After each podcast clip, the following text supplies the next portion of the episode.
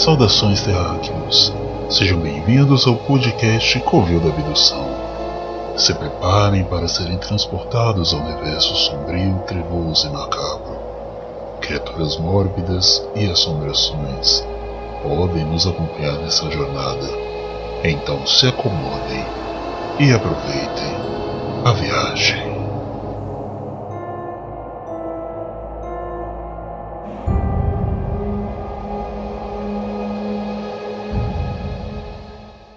Atenção! Mesmo se tratando de uma história ficcional, o enredo deste livro contém temas pesados como relacionamentos abusivos, suicídio, tortura e outros assuntos relacionados. Se for sensível a este tipo de conteúdo, não escute e fique atento aos gatilhos. Priorize sua saúde mental. Se você pensa que ao ler Andrea Kilmore vai resolver mistérios, prepare-se. Você vai colecioná-los. Glória Pérez, escritora e novelista. Um romance policial autenticamente brasileiro que o mundo inteiro precisa conhecer. Paulo Lins, autor de Cidade de Deus. Essas são opiniões sobre o livro Bom Dia Verônica, e é sobre ele que nós vamos conversar hoje.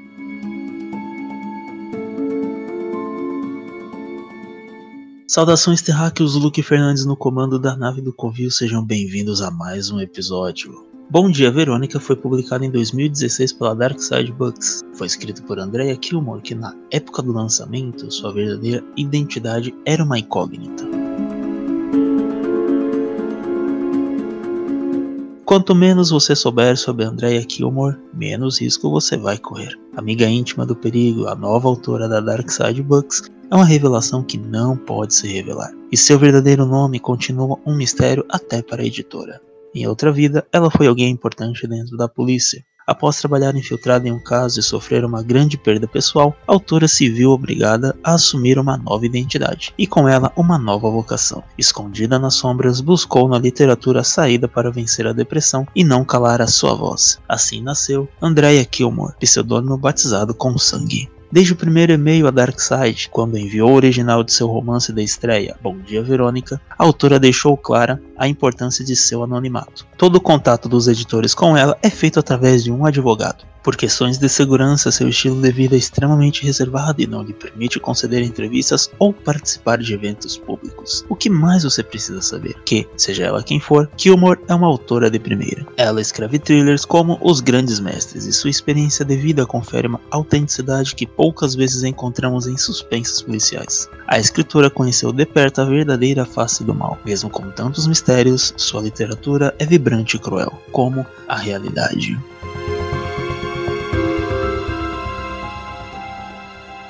Essas informações vêm no livro da primeira edição de 2016 e foi somente em 2019 que foi revelada a verdadeira identidade de Andrea Kilmore. E que não era somente uma pessoa, mas sim duas Rafael Montes e Lana Casoy, que são dois grandes nomes da literatura que nós somos muito fãs aqui no Covil, pessoas que já acompanhamos em seus trabalhos individuais, e para mim foi uma alegria muito grande ver eles dois juntos num projeto em um livro que eu já tinha lido, numa editora que eu gosto bastante, e uma história nacional tão importante para a nossa sociedade.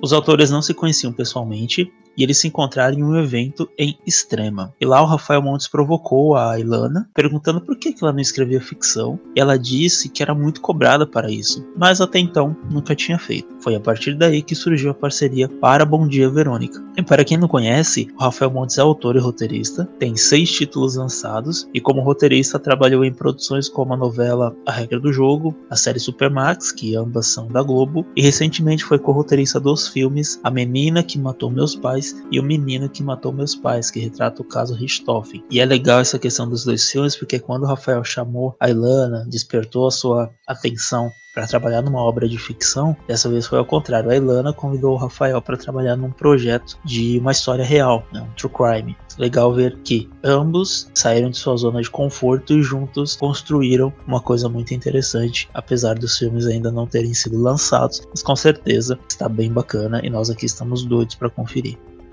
A Ilana Casal é criminóloga e escritora e dedicou-se a estudar perfis psicológicos de criminosos, especialmente os serial killers. Ela foi a primeira autora nacional da Dark Side, tendo publicado três livros investigativos de casos reais. Bom Dia Verônica é a sua primeira publicação de ficção. O processo de escrita foi semelhante a um casamento e, como todo casamento, teve seus conflitos. Sobre isso a Elana partilha. Acho que foi por isso que demos certo, porque brigávamos, mas brigávamos o suficiente. O uso do pseudônimo foi sugerido pelo Rafael, e o primeiro nome Andréia foi uma proposta da Ilana, já que é um nome que atende aos dois sexos. Na Itália, por exemplo, é um nome muito comum tanto para homem quanto mulher. Então, para essa finalidade do livro, da publicação, ficou uma coisa assim bem aberta e genérica e casou certinho. O lançamento de Bom Dia Verônica foi no mesmo período do Jantar Secreto, que é o quarto livro do Rafael, e ele conta que acompanhou toda a repercussão do lançamento, da identidade secreta da autora, mas não podendo falar nada para não dar na cara que ele era um dos autores do projeto. O Rafael trouxe a ideia para que fosse uma personagem feminina, a protagonista, e que fosse em São Paulo, pois as histórias dele sempre são do Rio de Janeiro e isso seria uma experiência nova para ele, para sair né, da sua zona de conforto e do seu conhecimento, já que ele também é do Rio de Janeiro, então ele conhece bastante. Já Elana é de São Paulo, então com certeza isso ajudou bastante para desenvolver as cenas que se passam por aqui. Já o nome do livro Bom Dia Verônica era o título de um e-mail que a Ilana mandou pro Rafael, que tinha lá esse nome, e acabou tendo o nome adotado como título. O Rafael viu e já falou pra ela: olha, tá ligado que esse vai ser o nome do, do livro, né? Bom Dia Verônica. E assim ficou. Junto com as opiniões que eu falei no começo, aqui da introdução deste episódio, também tem uma opinião da própria Ilana que veio impressa no verso do livro. Andrea Kilmore sabe como pode ser perturbador mergulhar na mente de um assassino. Sendo a Elana uma autora da casa essa história ser de crimes, não é um motivo de desconfiança ter o depoimento dela impresso no livro. Mas vamos combinar, malditos terráqueos, que foi de uma ironia muito grande.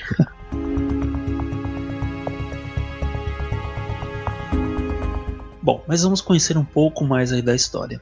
A rotina da escrivã de polícia Verônica Torres era pacata, burocrática e repleta de sonhos interrompidos até aquela manhã. Um abismo se abre diante de seus pés de uma hora para outra, quando na mesma semana ela presencia um suicídio inesperado e recebe a ligação anônima de uma mulher clamando por sua vida. Verônica sente um verdadeiro calafrio, mas abraça a oportunidade de mostrar suas habilidades investigativas e decide mergulhar sozinha nos dois casos. Um turbilhão de acontecimentos inesperados é desencadeado e a levam a um encontro com o lado mais sombrio do coração humano. Então, Verônica, nossa protagonista, é uma mulher corajosa, persistente, que não se acomoda com as realidades absurdas da nossa sociedade. Mas ela também é humana e tem suas falhas representadas através de algumas de suas ações, principalmente no que envolve a sua família. Isso é bom porque todos nós somos falhos humanos, então a gente se vê representado por essa característica que acaba sendo de todos nós. Como vemos aqui na sinopse, ela decide investigar os casos por conta própria, ao ver que o caso da Marta, que é a suicida, não é levado a sério pelo delegado Carvana. Esse delegado ele faz assim um perfil bem machista, aquele que finge ou tenta se preocupar o um mínimo, mas no fundo ele não deu crédito nenhum à moça que veio fazer uma denúncia, já que ela foi vítima de um golpista através de um site de relacionamentos. Esse golpista se aproxima de mulheres através desse site e ele vai ganhando a confiança delas, se mostrando um homem sensível, afetuoso, que fala as coisas da forma e na hora certa até que ele começa a partilhar umas histórias de dificuldade financeira, sempre uma história bem triste, e aí ele pede ajuda. Geralmente essas mulheres já têm um nível de confiança tão elevado no golpista que ajudam sem nenhum receio, mesmo que até então nenhum encontro presencial tenha acontecido entre eles, somente o contato online, justamente porque o golpista se esquiva de se encontrar pessoalmente com a vítima.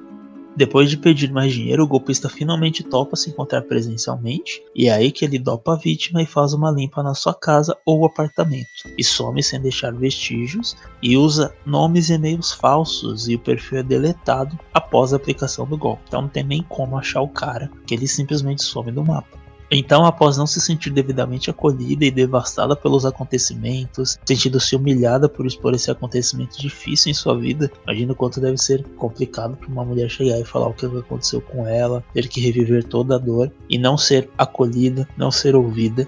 E justamente por não ter sido levada a sério, ela busca no suicídio o alívio para sua dor, ali mesmo, na delegacia, o que causa uma grande revolta na Verônica. Durante uma reportagem, Ao se expor na televisão dando uma entrevista aos repórteres, Verônica passa um recado para as mulheres que se encontram em situação de relacionamento abusivo, que entrem em contato com ela, que peçam ajuda.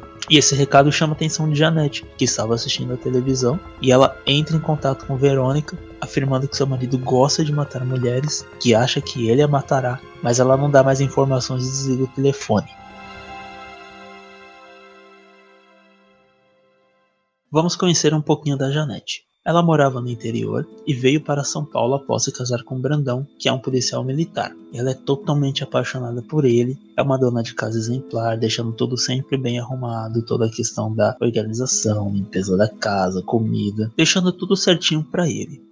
Aos poucos, o Brandão foi moldando Janete e a fazendo se afastar de sua família, que ele julga ser inconveniente, já que a mãe e as irmãs de Janete estão sempre ligando, querendo saber da vida deles, e ela aos poucos foi cedendo, se afastando e não mantém mais contato com ninguém, nem da família nem dos amigos de sua cidade natal. Janete não tem celular, nem redes sociais e é monitorada por Brandão o tempo todo, que sempre verifica o histórico de navegação do computador e os números para qual Janete telefonou.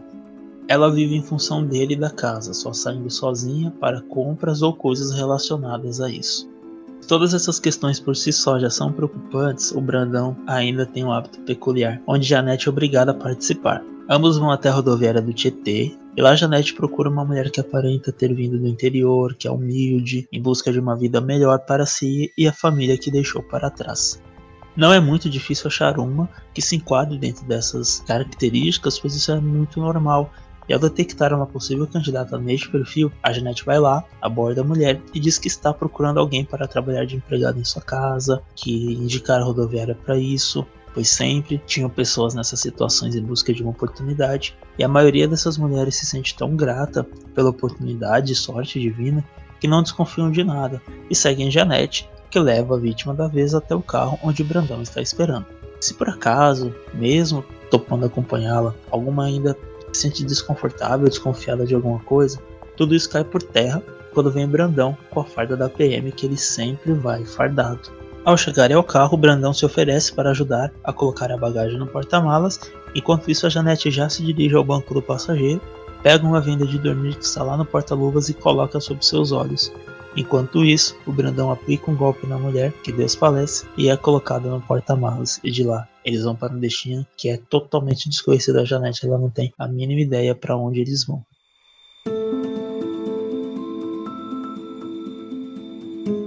Após o período do trajeto, eles chegam nesse local desconhecido e a Janete, que ainda está vendada, é guiada por Brandão até um bunker no meio de um descampado. E lá chegando, ele acomoda em uma poltrona e permite que a venda seja retirada, mas logo em seguida pede para que Janete coloque a caixa em sua cabeça, sendo que ela não consegue enxergar com totalidade onde ela está e o que, que é esse lugar, o que, que tem lá. Essa caixa é feita de madeira com espaços para encaixar perfeitamente em sua cabeça. Ela tem apenas alguns poucos furinhos nas duas faces laterais, bem na altura onde ficam os ouvidos, para que ela possa escutar tudo que ali vai acontecer. Essa caixa se abre pelo meio e se fecha em volta do pescoço, e possui um fecho de metal que sustenta a caixa sobre os ombros. Após ela colocar a caixa, Brandão se retira para buscar a mulher que está lá no carro. E a Janete fica ali, imóvel, não tira a caixa, em silêncio, aguardando seu retorno. É despertada por Brandão, que está de volta e remexe em algo como uma lona. Ela nem o ouviu chegando. Tilintar de metais. Uma tesoura? Bisturis sendo afiados? Facas? Cada golpe silencioso é seguido por gritos guturais de deusa. Janete sabe que vai passar a noite toda dando forma e cor aos berros da coitada é uma intrusa da dor dela. Intui que está a menos de 2 metros de tudo que acontece ali e tenta se concentrar nos sons além dos gritos. O que ele usa para causar tanto sofrimento? Pela cabeça de Janete passam alicates e pinças. É o som de um martelo, pregos contra a carne. As marteladas têm intervalos, mas não cessam. Janete pesca fatias de humilhação. Pelo amor de Deus, não faz isso comigo. Não, de novo não. Para, por favor, para. Escuta golpes de chicotes de latex, correntes roçando umas nas outras. Às vezes Brandão gargalha e Janete sabe que ele ri da cara dela, pateticamente envolta na caixa. Mais chacoalhar de metal, mais gritos. Conforme usa as ferramentas, o homem vai jogando-as no chão. Dorme, minha pequena. ele diz para a deusa em certos momentos, e Janete o imagina acarinhando o rosto molhado dela. Dorme, que eu vou te mostrar o que é sentir prazer. Mais uma vez, o som das correntes passando pelas engrenagens. Choro, palavras sufocadas. O faiscar da aproximação cruel de fios elétricos desencapados. Janete chega a se arrepiar ao imaginar como é levar choques deste tipo. Ela mesma demorou muito a se acostumar com o kit choque que Brandão adora usar na cama, mas pelo menos aquele é feito para causar prazer.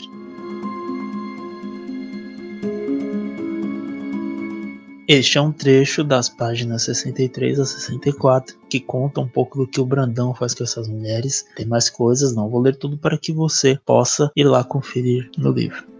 E tudo isso a Janete não está vendo o que acontece, porque ela está na caixa. E o Brandão afirma que solta as mulheres depois de tudo isso, mas ela tem as suas dúvidas. E mesmo que ele soltasse, Vamos combinar que esse ocorrido já é uma grande insanidade. E Janete se incomoda muito com isso, mas também ela ama muito Brandão, o que a faz oscilar ao longo de toda a história. E o Brandão ele também tem um passado um tanto quanto conturbado, mas eu não vou citar esses detalhes para que você, nosso maldito ouvinte terráqueo, possa conferir no livro, bem como tudo que o Brandão faz, porque tem mais coisas. Nós só lemos uma parte da descrição.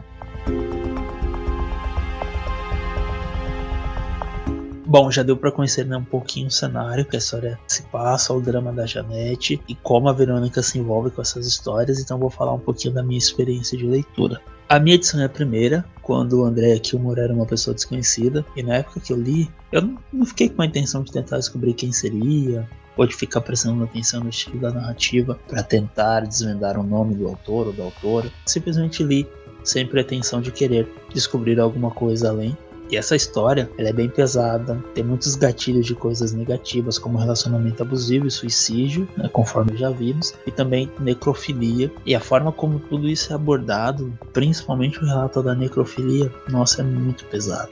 Esse livro possui uma narrativa envolvente ao decorrer dos fatos que eu gostei bastante, que me prendeu muito, sempre querendo descobrir o que, é que vai acontecer. Mas tem uma coisinha que me incomodou um pouco, que é a facilidade com que a Verônica consegue realizar algumas coisas já que ela está fazendo uma investigação sem um amparo legal, porque esse não é o trabalho dela, ela é uma escrivã. Então, algumas coisas ela não, não tem o respaldo legal para poder fazer, como coletar provas ou verificar é, algumas coisas da vítima, por exemplo. Mas ela vai e faz essa investigação por conta e ela tem contatos e influências e usa isso a favor das investigações, ok? Ela tem que usar mesmo, mas tem algumas situações que, na minha opinião, forçam um pouco a barra da lógica. Essa é uma característica que eu já vi em outros livros do Rafael, mas que não tira o mérito do talento e da condição de nenhum de seus livros, tanto que eu gosto bastante. É só uma questão assim que eu acho improvável, sabe?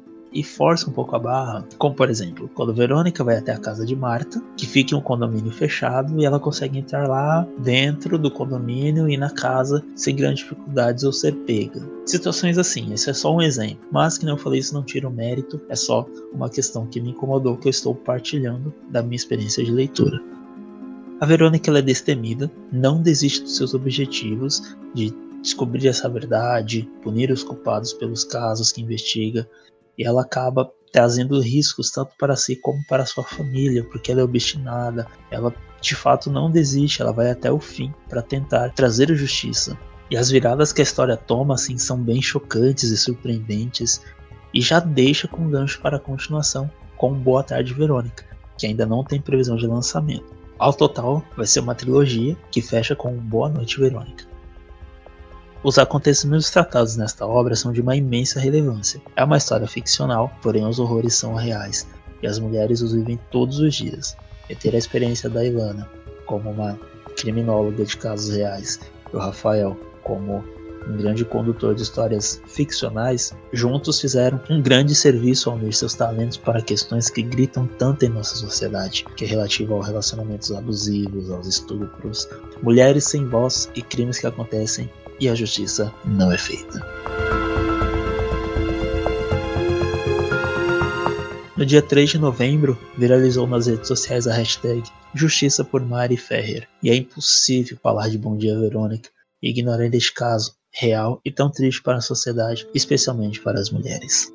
Mariana Ferrer tem 23 anos, é modelo e blogueira. Em 15 de dezembro de 2018, ela trabalhava como promotora do evento Music Sunset do Beach Club Café de la Musique, em Jurerê Internacional, em Florianópolis. Segundo Mariana, ela foi estuprada neste evento pelo empresário André de Camargo Aranha. No dia 9 de setembro deste ano, o juiz Hudson Marcos absolveu o acusado em primeira instância por falta de provas, e o caso voltou a ter repercussão agora em novembro por conta da matéria publicada pela agência de notícias The Intercept Brasil. O termo estupro culposo usado na matéria também teve uma grande repercussão, seja das pessoas que aderiram a ele para defender Mariana, seja para as que questionaram que o referido termo não consta no processo. A agência atualizou a matéria, informando que a expressão estupro culposo foi usada pelo Intercept para resumir o caso e explicá-lo para o público leigo. O artifício é usual ao jornalismo, em nenhum momento o Intercept declarou que a expressão foi usada no processo. Sobre o caso, Rafael Montes postou em seu Instagram: Não existe estupro culposo. Sempre acreditei no poder da arte de mudar o mundo. Bom Dia Verônica trouxe debates importantes sobre violência contra a mulher e feminicídios. Mas infelizmente, a realidade segue vencendo a ficção em termos de violência e absurdo. Os números são assustadores e, por vezes, as sentenças judiciais também. Sabemos a necessidade de se provar a denúncia para ter uma acusação, mas vem com a gente, maldito terráqueo. Não é curioso como o lado da dúvida sobre quem está falando a verdade e quem não está sempre recai sobre a mulher, sobre o negro, sobre o pobre e assim vai? Na audiência, o vídeo mostra a defesa humilhando Mariana, com argumentos e fotos sobre a índole dela, que não tinham nada a ver com o caso e sem uma interferência mais firme por parte do juiz.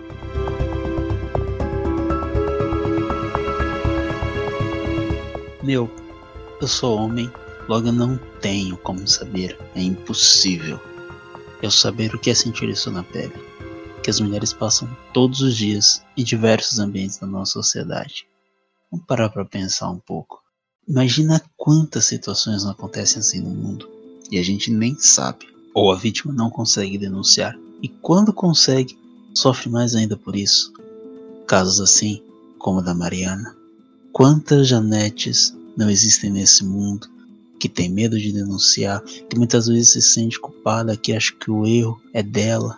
Por isso, obras como Bom Dia Verônica são extremamente essenciais para se discutir em sociedade, em grupos de amigos, de família, nas escolas, nas comunidades. Os autores trazem essa sensibilidade e não é somente um entretenimento, é reflexão, é a busca de uma mulher para mudar um sistema machista e corrupto. A série, que é inspirada no livro, que está na Netflix, veio para reforçar e trazer com mais forças essas pautas, pois acaba tendo mais repercussão que o livro. Infelizmente, ainda temos muitos brasileiros que não têm o hábito da leitura e por isso acabam por não conhecer trabalhos tão importantes como este livro. Por isso, a adaptação em série é super importante. Mas sobre esse trabalho sobre adaptação, nós vamos falar em outro episódio.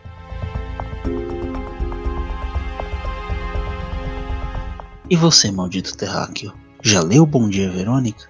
O que achou da leitura? Qual a versão que você tem? O que achou dos assuntos abordados e a sua importância para a nossa sociedade, especialmente para toda esta batalha contínua das mulheres? Partilhe conosco nas redes sociais. Nós estamos no Instagram, Twitter e Facebook pelo arroba Covil da Abdução ou através do nosso e-mail covildabdução.gmail.com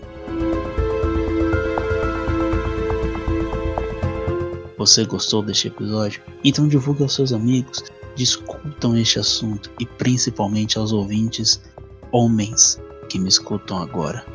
Valorizem e respeitem as mulheres. Sabe aquele seu amigo que é um machista escroto?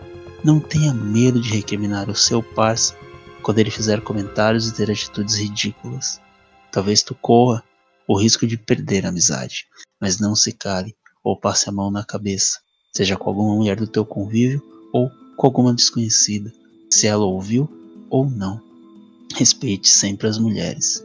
Eu espero que você não seja um machista escroto. Se você for, que você melhore. E se você é mulher, muita força neste mundo louco que vivemos, e que histórias assim, as reais e ficcionais, possam se tornar em um futuro próximo como uma verdadeira ficção, impossível de acontecer na vida real, mesmo que seja praticamente impossível pensar que essa realidade vai mudar, que sigamos na esperança e na batalha para fazer desta bagaça do mundo um lugar melhor. Saudações terráqueos e até a próxima. Fim da viagem.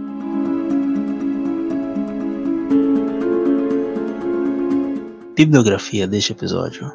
Bom dia, Verônica, editora Darkside Books. Vídeo Bienal 2019, Ilana Casoy e Rafael Montes. Submarino, no canal Submarino YouTube. Site oficial Rafael Montes, www.rafaelmontes.com.br.